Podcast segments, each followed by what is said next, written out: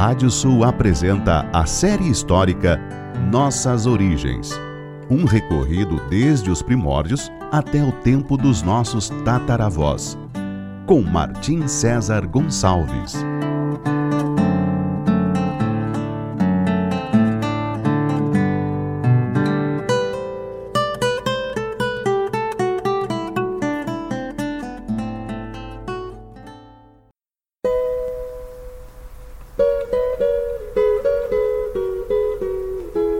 Série histórica Nossas Origens da savana africana até a pampa ameríndia. Capítulo de hoje: O surgimento da Inquisição Espanhola. Por seu alcance, poder e longevidade, nenhuma instituição da história ocidental da humanidade foi tão aterrorizante e implacável como a chamada Santa Inquisição.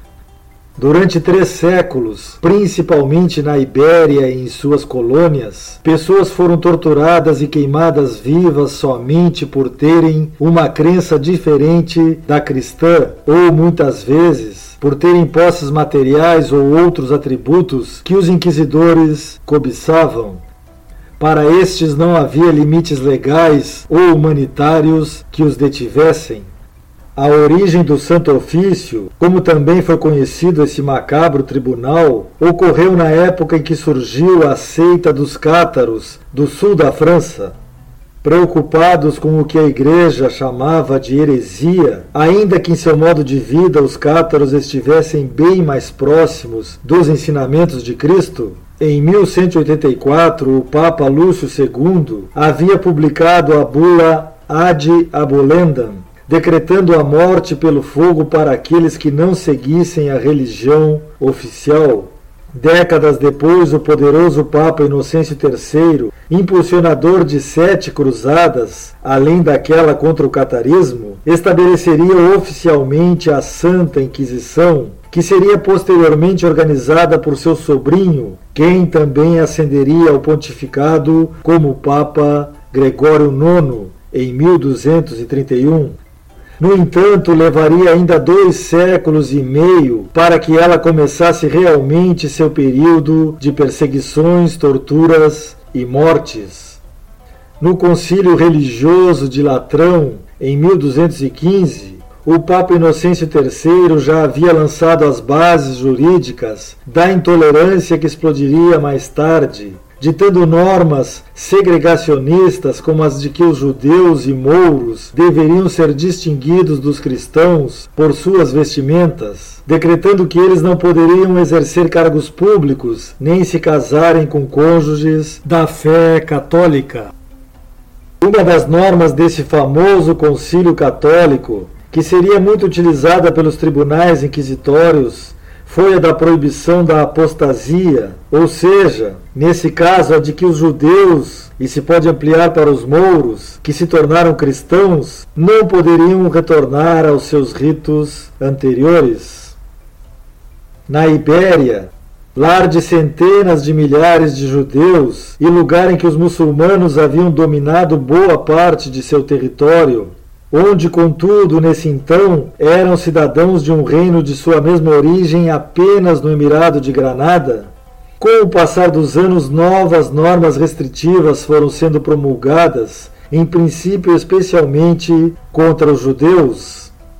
Além disso, diversos pregadores insuflavam os cristãos contra seus vizinhos e concidadãos de outras religiões o que derivaria em massacres como o chamado Pogrom de 1391 em Sevilha, quando muitos judeus foram mortos, tendo sido seu bairro, a Aljama, completamente destruído pela fúria dos fanáticos religiosos. Córdoba, Toledo, Valência, Barcelona e muitas outras cidades também teriam seus assassinatos em massa, ocasionando que muitos judeus espanhóis se convertessem ao cristianismo para sobreviver ou então para poder exercer cargos públicos que a partir dessa época só eram permitidos aos seguidores do cristianismo. Esses judeus que trocaram sua fé pela cristã seriam chamados de conversos ou de cristãos novos. Muitos outros de sua mesma fé emigrariam para Portugal. Por volta de 1478, o frade dominicano Alonso de Orreda convenceu a poderosa rainha Isabel de Castela da necessidade de coibir as práticas judaizantes sendo referendado em seu intuito por seu colega, o tristemente famoso Tomás de Torquemada, e pelo arcebispo de Sevilha, Pedro de Mendoza.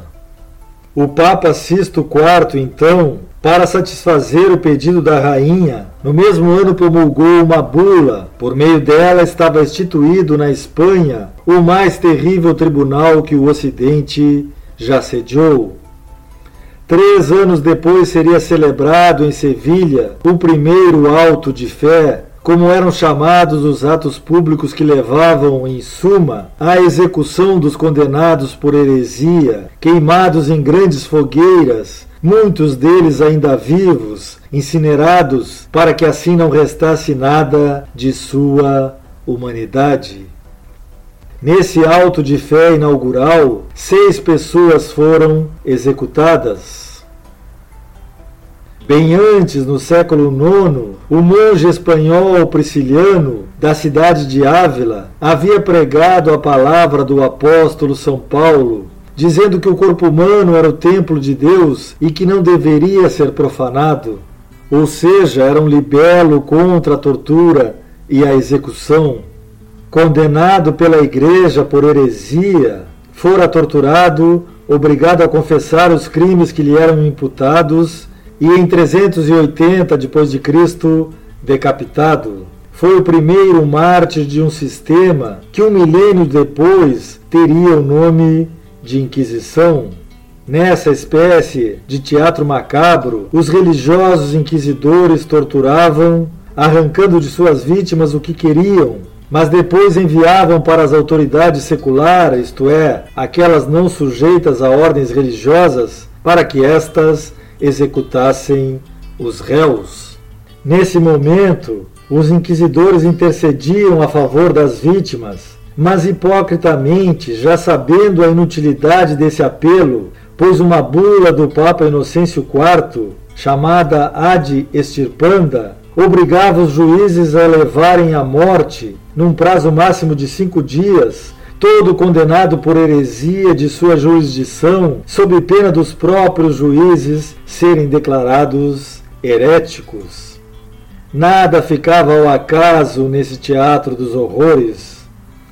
O historiador francês Bartholomé Benassar afirmou que se tratava de uma pedagogia do medo. Ao mesmo tempo, ao atacar os conversos, separando-os do convívio normal com os cristãos, ela formava um ciclo vicioso, pois, como escreveu outro historiador, Toby Green, era impossível livrar a sociedade de seus inimigos, porque ela própria os estava criando. Os acusadores eram sempre mantidos em segredo, não dando chance aos acusados de se defenderem. Assim, qualquer animosidade entre vizinhos ou entre familiares levava algum deles a acusar o outro. Não eram nem mesmo necessárias provas cabais, pois a tortura se encarregava da confissão dos réus. As vítimas perdiam também suas propriedades, e isso incluía a de seus parentes e descendentes, que viveriam para sempre como párias. E não havia muito como se defender. O inquisidor aragonês Nicolás de Emerique escreveu que, quando um herege declara a favor do acusado, pode-se supor que ele o faz por ódio à igreja, mas essa suposição desaparece quando o mesmo herege depõe contra o acusado, isto é, seu testemunho só valia para a acusação, quaisquer parentes, mesmo pais, filhos ou cônjuges, só eram aceitos para denunciar o acusado, jamais para defendê-lo. Eimerick completava escrevendo cinicamente que nem o tormento é uma maneira segura de obter a verdade, pois há os que, por meio de feitiçaria, se tornam quase insensíveis e preferem morrer a confessar. Essa instituição sanguinária, implacável, tortuosa em seus desígnios, e que apenas recentemente foi condenada por um Papa, João Paulo II, ao pedir desculpas oficialmente a seus milhares de vítimas, entraria em seguida em Portugal e depois atravessaria os oceanos, chegando à América e às possessões ibéricas no Oriente. Em seu livro Inquisição, o Reinado do Medo, o historiador Toby Green escreveu: Longe de salvaguardar a fé, a Inquisição com frequência estimulou apenas o cinismo. Assim como criou inimigos em vez de destruí-los, corrompeu a sociedade em vez de purificá-la. Se julgarmos a Inquisição por suas ações e seus efeitos, e não pelas intenções e crenças declaradas, concluiremos que ela não defendia a pureza, nem a segurança da sociedade. No final, ela apenas fomentou a corrupção e o declínio. No próximo capítulo falaremos sobre as primeiras navegações do mundo antigo. Até lá!